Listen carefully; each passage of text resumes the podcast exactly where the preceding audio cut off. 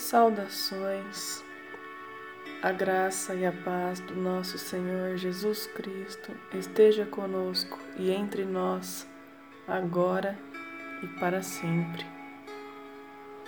Portanto, tomai toda a armadura de Deus, para que possais resistir no dia mau, e tendo feito tudo, ficar firmes. Estai, portanto, firmes, tendo os vossos lombos cingido de verdade e tendo vestidos da couraça da justiça, e calçados os pés com a preparação do evangelho da paz. E em tudo, tomando o escudo da fé, com o qual podereis apagar todos os dados inflamados do maligno. Tomai o capacete da salvação e a espada do Espírito, que é a palavra de Deus, com toda a oração e súplica, orando em todo o tempo, no Espírito e para isso vigiando com toda perseverança e súplica por todos os santos.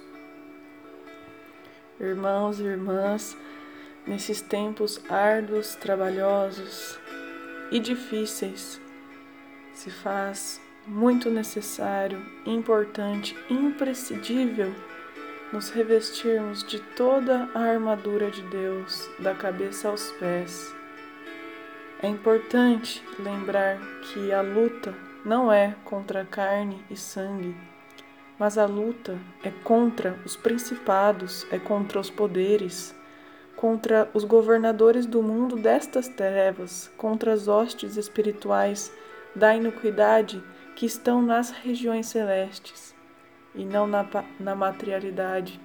É importante saber o que estamos combatendo e nos revestir e tomar posse da estratégia certa e da armadura certa.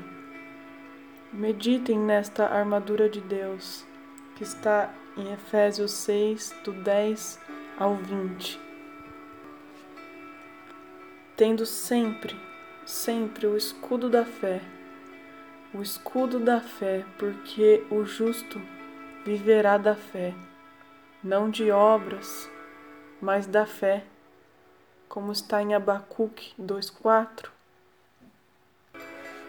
e também em Hebreus 10:38. O justo viverá da fé. Nos fortalecemos na fé, na fé viva do Cristo vivo e do Espírito Santo.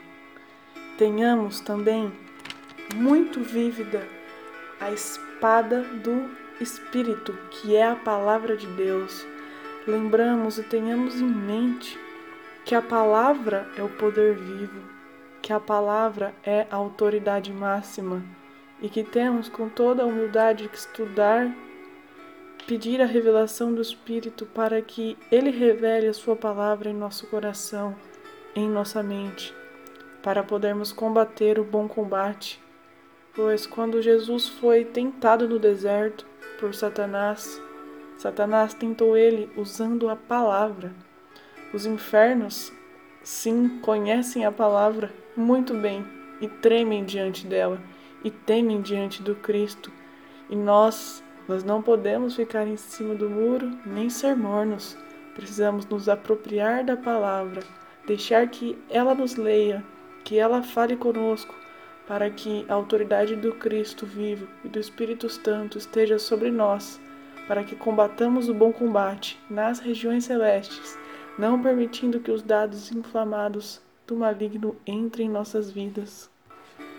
E quando algum entrar, e se entrar, porque o mal entra, o mal é intruso, ele não pede licença, nós estejamos revestidos da armadura, de toda a armadura, da couraça da justiça, do capacete da salvação, porque a nossa mente está focada na salvação, na salvação por meio do sangue, por meio da misericórdia e das graças nos dada imerecidamente, e os pés calçados do evangelho da paz, porque o nosso Deus é paz e não confusão. O espírito de Deus é de paz e não de confusão. Como está escrito em 1 Coríntios 14, 33. Meditem, reflitem, orem, estudem sem cessar a palavra, que é a nossa fortaleza, a nossa rocha, a palavra do Deus vivo e do Cristo vivo